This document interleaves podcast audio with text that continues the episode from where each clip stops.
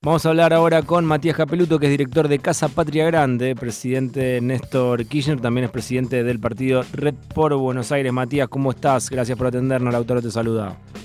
Hola Lautaro, ¿cómo andás? Buen día. Bien, bueno, Matías, te llamamos obviamente para analizar un poquito la jornada de ayer dividido en dos ejes. Por supuesto, todo lo que tuvo que ver con eh, el discurso de la vicepresidenta Cristina Fernández de Kirchner junto a referentes de América Latina y Europa, expresidentes, juristas, ayer ahí en el foro que fue Voluntad Popular y Democracia del Partido Militar al Partido Judicial, las amenazas a la democracia, organizado por el Grupo de Puebla y por la noticia que eh, comunicó el presidente Alberto Fernández, que es la vuelta de la Argentina a la UNASUR. Empezamos por la que vos quieras.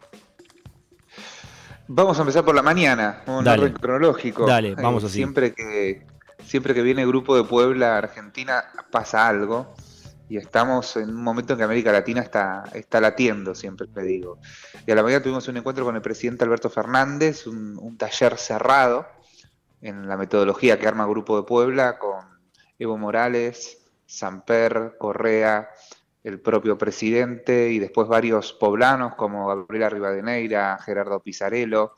Y el taller era sobre integración regional, específicamente sobre CELAC y UNASUR, y el presidente nos anunció ayer en ese taller donde le dábamos herramientas para una nueva hoja de ruta, para poder revitalizar UNASUR, y ahí nos informó oficialmente que Argentina ya reactiva sus derechos y obligaciones frente a UNASUR, es decir, vuelve a reactivar la UNASUR, en conjunto con Lula, que dijo algo muy similar el jueves pasado, así que bueno, de ahora en más estamos eh, ya muy metidos en esta nueva agenda UNASUR, que déjame contarte que en, el año 2020 nosotros pudimos recuperar los bienes de UNASUR que estaban en Ecuador, estaban en, unos contenedores donde, bueno, estaba lo más simbólico, era la estatua de Néstor, ¿no? Que lo mm. pudimos traer en octubre del 2020, y el resto de todos los bienes los tenemos en Casa Patria Grande, que es un edificio que está en, pleno centro de la ciudad de Buenos Aires, donde fuimos ahí acumulando todo el archivo, los servidores, las obras de arte que tenía UNASUR, las donaciones de los presidentes.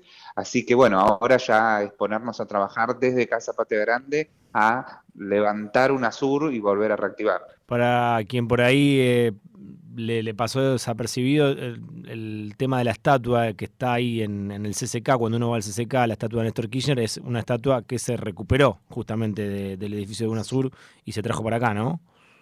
Sí, exactamente. había un edificio de UNASUR, la sede estaba en la mitad del mundo, en Quito. Un edificio de 8.000 metros cuadrados, una cosa inmensa, y uno entraba a ese edificio y estaba, había una estatua de Néstor Kirchner como primer secretario general que tuvo UNASUR. Y el gobierno de Lenín Moreno no solo mandó a desalojar el edificio, sino que mandaron a sacar la estatua eh, y la pudimos encontrar, recuperar y traerla en el 2020. ¿no? Y hoy, como decís, está uno cuando entra al CCK se encuentra con, con esa escultura. Matías, eh, ¿qué, para el que está ahí en su casa escuchando, qué es lo que pasó con la UNASUR? ¿Por qué Argentina no estaba? ¿Por qué vuelve a estar? Pongamos un poquito en contexto y repasemos la historia. UNASUR es el mejor organismo de integración regional que tuvo América del Sur. ¿Por qué digo esto? Porque a diferencia de, de, otros mecanismos que vemos a veces que hay reuniones y encuentros, acá había 23 mesas de trabajo sobre salud, donde estaba armando el Banco de Precios de Medicamentos, sobre defensa, donde estaban articulados todos los ejércitos de América del Sur y estaban trabajando en la defensa de los recursos naturales de nuestros de toda América del Sur. Tenías la mesa de eh, infraestructura, de energía, bueno, 23 grupos de trabajo a todo nivel, o sea, a nivel de ministros, secretarios, subsecretarios, eh, que se reunían cada tres meses, se iban avanzando en cada uno de los proyectos que teníamos en común.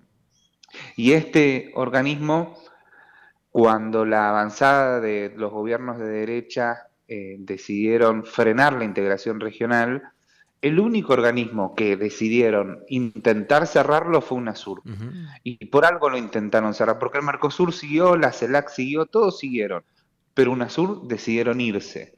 Y creo que decidieron irse porque efectivamente era el organismo más potente de todos y el que daba más resultados a nuestros pueblos. Y mm, cuando se retiran los gobiernos de derecha se quedan solo Venezuela, Bolivia, Surinam, Guyana y Perú como organismos miembros activos, pero bueno, también a la espera de qué iba a pasar. Y la llegada de los nuevos gobiernos progresistas volvió a poner en la, en la agenda que necesitamos un espacio de trabajo común suramericano, ahora agregándole nuevos temas como diversidades y géneros, pero también la nueva arquitectura financiera regional. Mm. Ver de qué manera nosotros dejamos de depender del FMI para poder tener un banco regional propio del cual poder tomar crédito en casos necesarios cuando eh, estamos en situaciones que, nos amerita eso. Entonces, eh, toda esta nueva discusión que se viene por delante con esta nueva agenda, eh, sobre todo a partir de la victoria de Lula, ahí ya quedó claro que podíamos volver a, poner en pie este organismo y ahí estamos. Matías, bueno, y ahora vamos para lo que sucedió en la tarde. ¿eh? ¿Qué, importancia tiene mm, para vos y para la Argentina la visita de estos referentes Américo, de América Latina y, de Europa?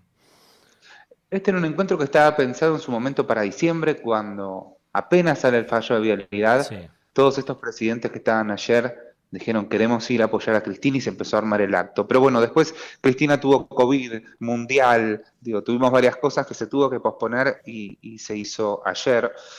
Yo tengo la sensación personal que me quedó ahí. Eh, me parece que fue para, para todo nuestro espacio político, para el progresismo latinoamericano, un encuentro que nos debíamos hace mucho tiempo, que nos debíamos para con Cristina, no solo para expresarle la solidaridad, sino también para darle más fuerza, porque nosotros en este año electoral, eh, como dijeron ayer muchos de ellos, eh, no nos podemos permitir bajar los brazos, no podemos permitir eh, parar un segundo, sino que tenemos que defender nuestros derechos, nuestros recursos naturales, y esto tiene que ser en conjunto con todo el progresismo latinoamericano. Entonces, como que la sensación que quedó es que no estamos solos, que nos vinieron a apoyar, nos vinieron a abrazar a todos, pero sobre todo a Cristina, para decir, bueno, vamos para adelante, enfrentemos este año todos juntos, seguimos todos juntos, somos el mismo, como decían muchos ayer, somos amigos, ellos son amigos personales de Cristina, eh, y me parece que, el mensaje y lo que se transmitió ayer fue eso. Yo digo, después de,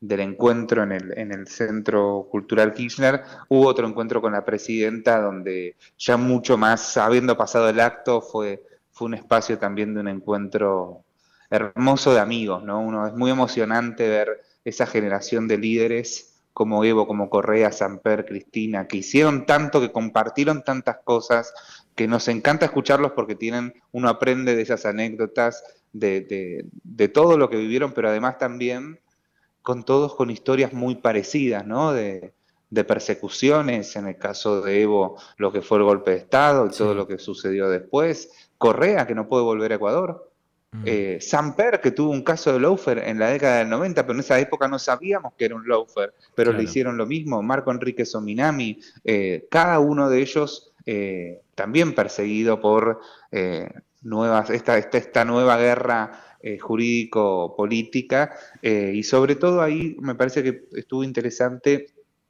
Dentro del Grupo Puebla existe el Consejo Latinoamericano de, Defensa de la Justicia y ayer se presentaron tres libros. Hay un libro que se llama Objetivo Cristina, donde Baltasar Garzón, Zafarón y Giselle Ricobón, las abogadas de Lula, eh, escribieron un libro eh, en, analizando un poco la causa de vialidad, pero también eh, todo el sistema que se armó alrededor de Cristina para su persecución, que como decía ayer Eduardo Valdés, sí, fue impactante Cristina tiene 654 denuncias en Comodoro Pi, ¿no? Y el que le sigue es Perón con 140 y pico, una cosa así, era como una diferencia abismal y era eh, elocuente saber que era Perón el segundo después de Cristina. Sí, increíble. Y ahí también eh, la, reacción del resto de los presidentes, ¿no? Mm. es, abrumador lo, que, lo que le hicieron le hacen a Cristina. Y otro momento, bueno, muy impactante también fue cuando le empezaron a cantar a Cristina y los expresidentes directamente se pararon. Cristina también se tuvo que parar y bueno, muchas veces Cristina ha frenado eso y en este caso dejó correr. Sí, dejó correr porque te digo que el clima que se vivía ahí adentro era un clima de mucha emoción. Mm. Eh, era impactante ver esas figuras todas juntas, como estaban como amigos abrazados eh, arriba del escenario, y que también, y esto lo, remarcó Samper, eh, la militancia argentina es bastante particular en sus mm. cánticos, en, su efusividad, y bueno, les impacta también, ellos se, fueron y, hoy, y están hoy que con el pecho inflado de orgullo, entonces era un momento la verdad que muy de, fiesta, ¿no? Matías, eh, no esperaba yo, por lo menos quizá no, no lo leí o, se me pasó la, presencia de, de Pepe Mujica. Sí, Sí, estuvo Pepe con Lucía Topolansky, que como dice Cristina, siempre son Pepe y Lucía porque son exactamente lo mismo. Estuvieron ayer también compartiendo, estuvieron ahí en, primera fila eh, y también fueron a, darle su apoyo a Cristina. ¿Era algo que ustedes ya tenían previsto con anticipación o, no? Sí, Pepe, forma parte del grupo de Puebla. Claro. Así que sí, era, era uno más. Ya estaba en, en lo que fue el encuentro de diciembre, ya estaba hablado eh, para, que, para que participe. Y curiosidad nada más, ¿por qué no estaba arriba en el escenario, digamos? Yo te digo, te lo digo, por cansancio. Ah. Venía del Foro de Derechos Humanos, eh, estuvo todo el día, había salido desde temprano desde Montevideo para Buenos Aires. Claro. Eh, está grande Pepe, así que también lo cuidamos, lo cuidamos así, pero fue ahí se notaba cuando salía cansado. Se lo notaba cansado cuando, cuando llegó, cuando salía y, y también fue muy gracioso por momentos eh, en, sus declaraciones.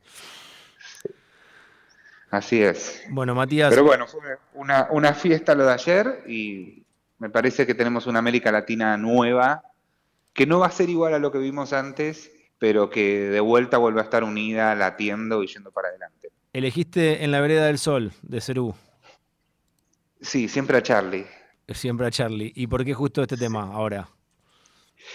Porque me puse a pensar temas que tengan que ver con América Latina, Charlie. Charlie ahí tiene un vuelco, me parece lindo, con América Latina y que estamos también en este momento. Estamos yendo de vuelta a la vereda del sol. ¿no? Muchas gracias, Matías. Abrazo grande, gracias por el tiempo. Abrazo. Matías Capeluto, director de Casa Patria Grande, pasó por Rock and Roll.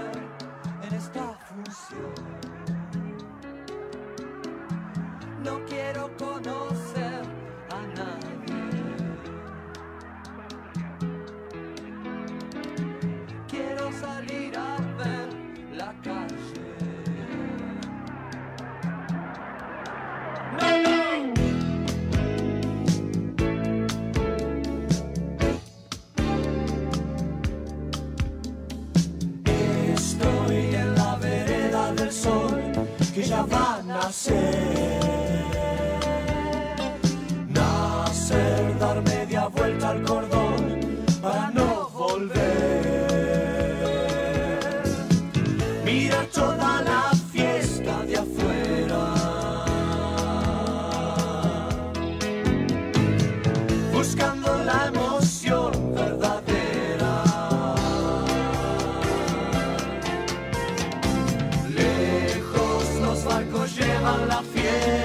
Hacia el mar.